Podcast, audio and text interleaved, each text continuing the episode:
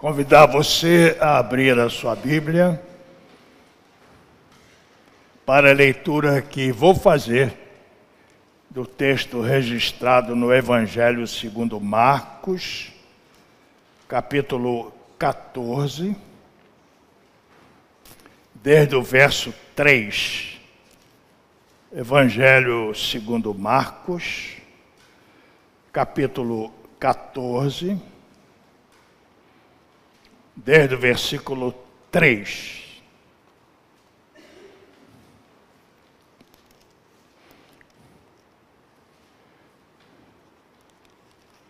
Muito bem.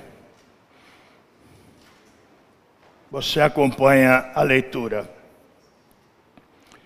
Estando Jesus em Betânia, reclinado à mesa em casa de Simão o leproso, veio uma mulher trazendo um vaso de alabastro com preciosíssimo perfume de nardo puro.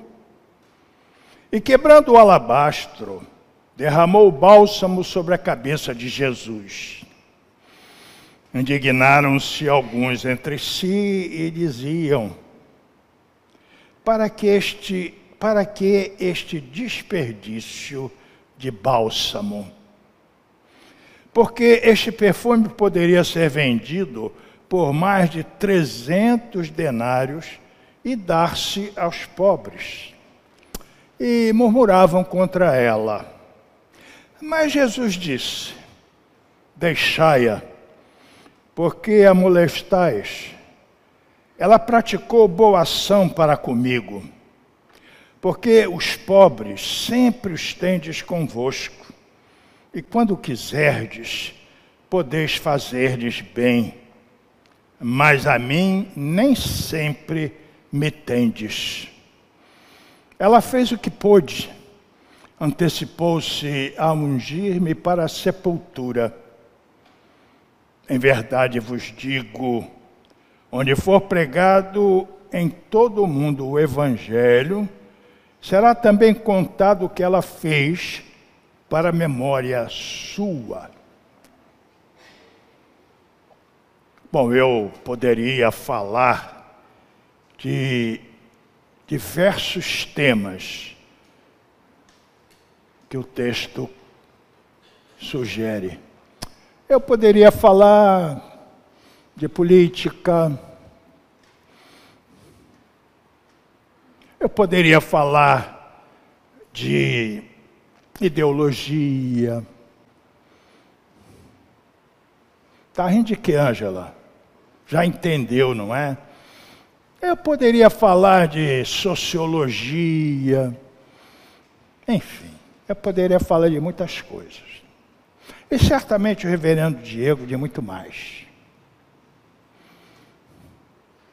Mas eu quero destacar um tema que se contém no texto e que muita gente não percebe. Eu quero falar de gratidão.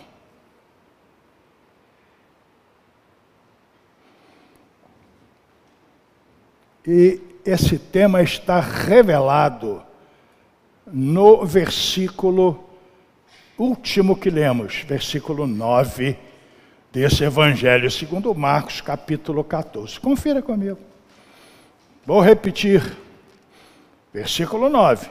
Marcos, capítulo 14. Disse assim Jesus: Onde for pregado em todo o mundo o Evangelho, será também contado o que essa mulher fez para memória sua. Você já prestou atenção nessas palavras? Tão conhecidas, não é? Mas essas palavras falam de um Deus agradecido. De um Deus em Cristo, mas profundamente agradecido. Que muita gente esquece disso, ou nem sabe disso, ou nem pensa nisso que Deus é também um Deus agradecido. Tanto é assim que destacou o que essa mulher fez, tornando-a texto sagrado, a ser pregado, anunciado por gerações, onde o Evangelho for pregado. Um Cristo, um Deus encarnado, com um coração cheio de gratidão. Por uma mulher que se antecipou à sua, ao seu sacrifício e o ungiu para a sepultura. Ah! Só pensando no sacrifício de Cristo, na sua alma já angustiada, antevendo o Calvário, para ver o que dentro dele se passava. E essa angústia foi aumentando com o tempo que se sucedia.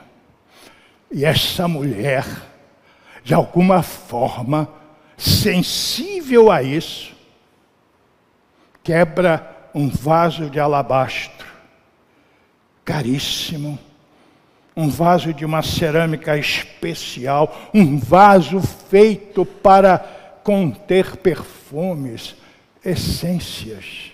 Ela quebra esse vaso e derrama na cabeça de Jesus um preciosíssimo perfume de nardo puro, que provoca nos discípulos uma reação incrível. Mas não pode. Como pode? Não podia ter feito isso, nós podíamos vender esse preciosíssimo perfume, bálsamo, por pelo menos 300 denários, o equivalente a aproximadamente um ano de salário de um trabalhador comum. E dar aos pobres. Mentira. Mentira. Eles não estavam preocupados com os pobres. No outro evangelho, nós vamos ver que foi Judas que reagiu mais forte. O tesoureiro, o traidor Tesoureiro. O tesoureiro. Não, não estava preocupado. Eles não estavam preocupados com os pobres. Por isso Jesus não, não molestem essa mulher. Os pobres, vocês têm sempre com vocês. Façam bem a eles não vai faltar oportunidade. Vocês não estão entendendo o que está acontecendo. Essa mulher, ela leu a minha alma. Ela sabe o que me aguarda, o sofrimento da cruz. E ela já se antecipou e me ungiu para a sepultura. Ela me deu algum conforto nesse tempo angustiante que começa a viver. Vocês estão preocupados com os pobres. Eles estarão sempre com vocês, para que vocês possam fazer o bem que vocês tanto querem fazer. Mentira. Discurso demagógico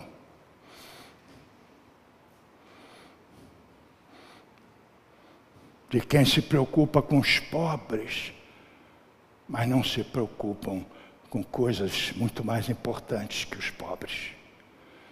As pessoas, de um modo geral, ricos também, que precisam da graça de Deus.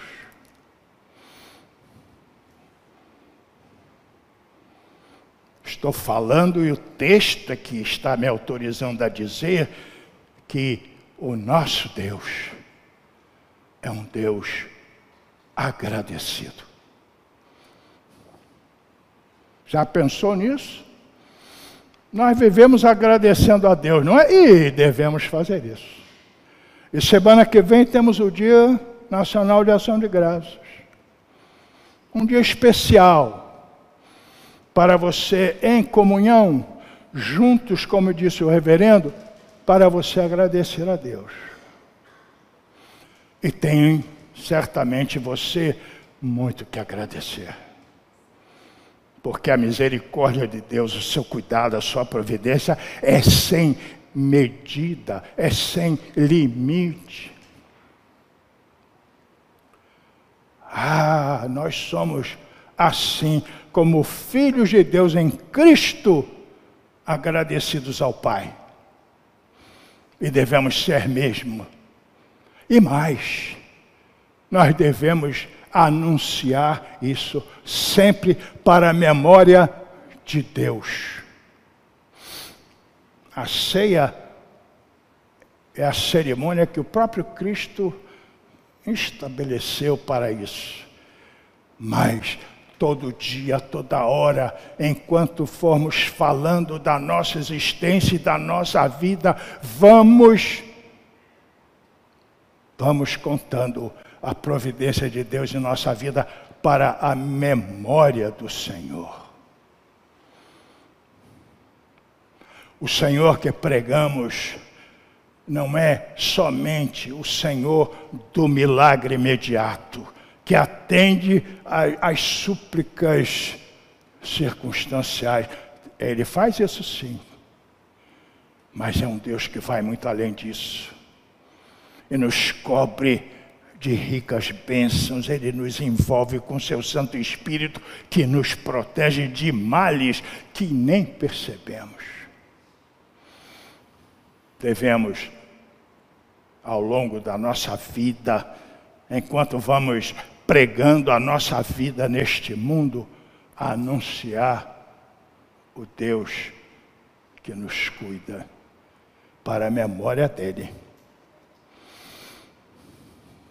Este mundo perdeu a memória de Deus. E vai depositando as suas esperanças em quem não pode fazer o que Deus faz. Quem é que pode salvar o ser humano da morte eterna?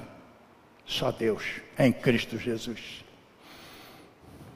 Somos isso, como filhos de Deus em Cristo, agradecidos a Deus, que é agradecido a nós. é um Cristo sensível, que registra no seu coração divino a boa intenção dos que o servem. Quando vocês pregarem esse evangelho, não esqueçam de contar o que essa mulher fez.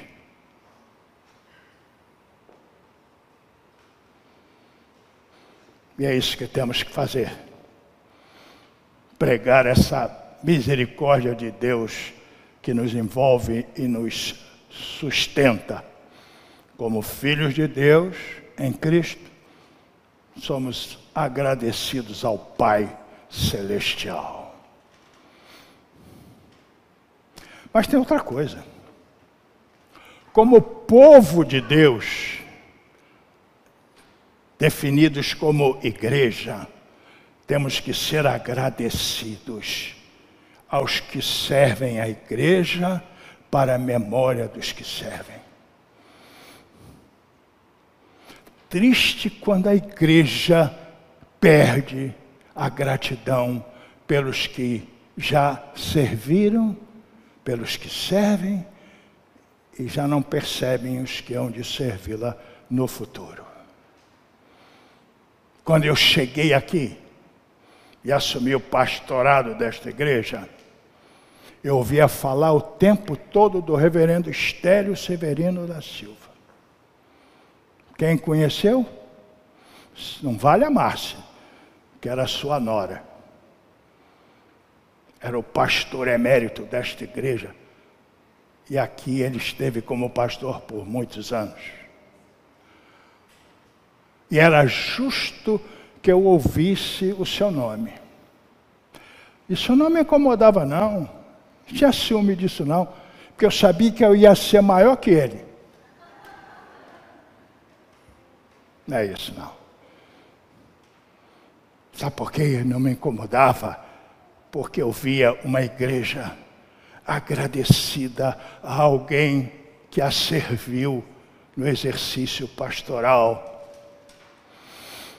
E entregou o seu talento, a sua competência, a sua palavra para o consolo de muitos e a salvação de tantos. Mas por que, que eu estou dizendo isso? Porque eu não vi o nome dele em lugar nenhum. Eu ouvia falar dele. Ouvia de alguns. Mas eu procurava e não via o nome dele em nenhum espaço da igreja. Aí eu comecei a perguntar, senhores, mas não vejo o nome dele em lugar nenhum. Ah, sim, sim, sim. sim. Onde? Ah, o senhor sabe lá em cima do morro, atrás do prédio da igreja, não tem uma casinha lá? Quem conhece? Levante a mão. Pouca gente sabe aí. Tem uma casinha lá em cima. Aquela casinha tem o nome dele. é muito pouco. É, uma, é um esquecimento, é um. Você já vê o nome do reverendo Estélio Severino da Silva em outro lugar hoje? Aqui no prédio. Quando você vai chegando pelo corredor, é só um pouquinho.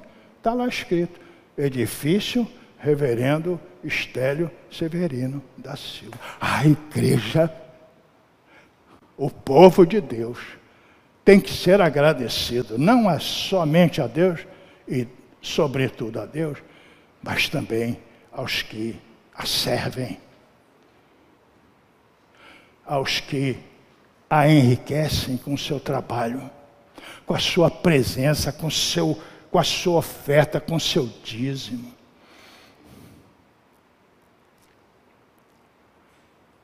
A igreja não pode perder esta gratidão. E na medida em que vai contando a sua história, que conte também cada um que compôs essa história. Para a memória deles, para a memória deles.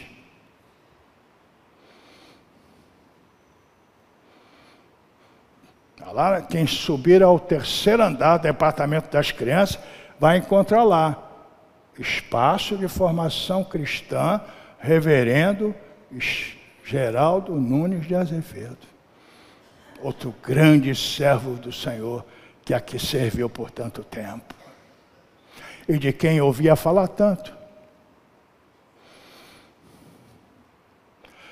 Tem que lembrar, tem que contar. Quando for pregando a história da igreja, tem que registrar os feitos dessas pessoas, não apenas com o nome na parede ou nas portas das salas, como muitos são homenageados, mas no registro simples da história. Como registro simples foi esse que Jesus determinou. Quando pregar este evangelho, contem também a história desta mulher. Sejam agradecidos como eu sou agradecido a ela.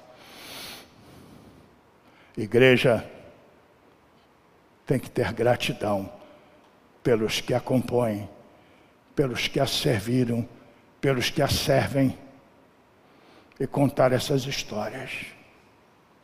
Uma a uma. Ah, se eu pudesse agora falar de, das pessoas que já serviram a esta igreja, das pessoas que servem a esta igreja no presente, não haveria tempo suficiente. Mas elas são sempre lembradas. Gente que fez a história das sociedades internas, da SAF, da mocidade, das crianças. Gente que fez história na escola dominical e faz história ainda hoje. Gente que faz história com a sua presença que enriquece. E é assim. Somos uma igreja agradecida pelos que a servem. E vamos contando os que, eles, os que já fizeram, aquilo que já foi feito, para a memória dessas pessoas. Eu tenho a memória de muita gente.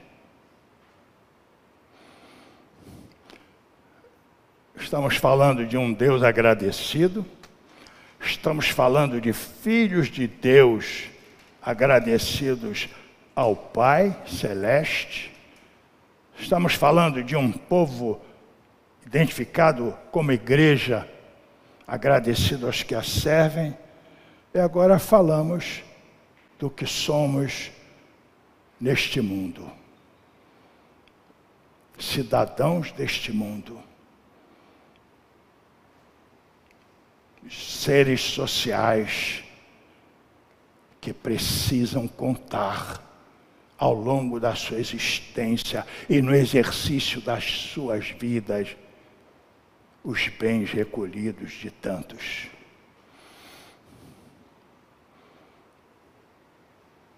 De quem você lembra nesta hora? Quais as pessoas que abençoaram você com seu carinho, com seus favores?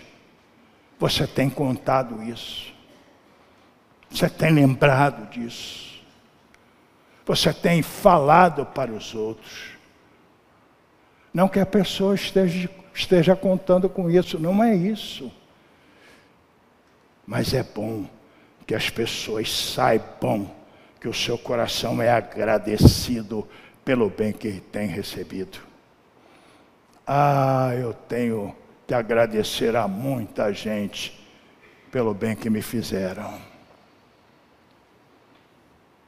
Não é pouca gente. Agradecemos a Deus e, e quinta-feira que vem estaremos reunidos agradecendo a Deus, isso é muito bom.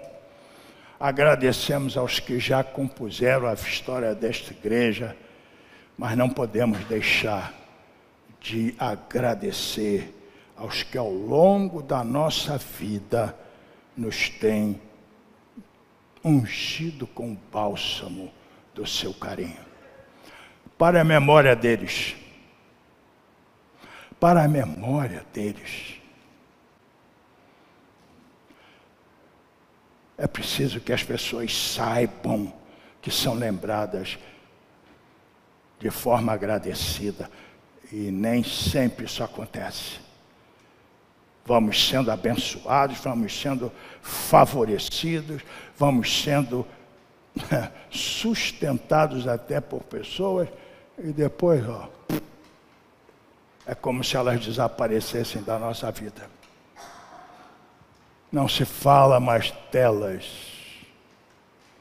e elas ficam sem memória no coração agradecido daqueles a quem fizeram bem. Lembre-se disso. Faça um retrospecto e veja e lembre dos que foram bons com você, que ungiram você com preciosíssimo bálsamo de nardo puro. No tempo da sua angústia, da sua necessidade, para dar consolo à sua existência dá conforto ao seu caminhar. Este é o tema que destaco nesse texto. O, o tema da gratidão. Primeiro, gratidão do próprio Deus, do próprio Cristo, que manda contar o que essa mulher lhe fez, toda vez que o Evangelho for pregado. A gratidão dos filhos de Deus em Cristo, agradecidos ao Pai Celeste por tudo que Ele tem feito. Um povo de Deus representado e identificado como igreja que não se esquece daqueles que enriqueceram a sua história. E deles se lembra e os homenageia sempre que possível. E nós mesmos, como membros e cidadãos deste mundo, como seres sociais, somos agradecidos aos que conosco vivem, aos que se relacionam conosco e aos que nos oferecem a sua mão estendida e misericordiosa. Tempo, tempo de lembrar, tempo de bem dizer. Quinta-feira, quando você estiver aqui para junto com todos bem dizer a Deus pelos seus favores, aproveite e lembre de todos que por aqui passaram e aqui emprestaram o seu serviço. Lembre dos que ao longo da sua existência têm cuidado de você, têm estendido a mão na hora da sua necessidade. E que Deus abençoe você e, para a memória de todos esses, nós somos agradecidos a Deus. Amém?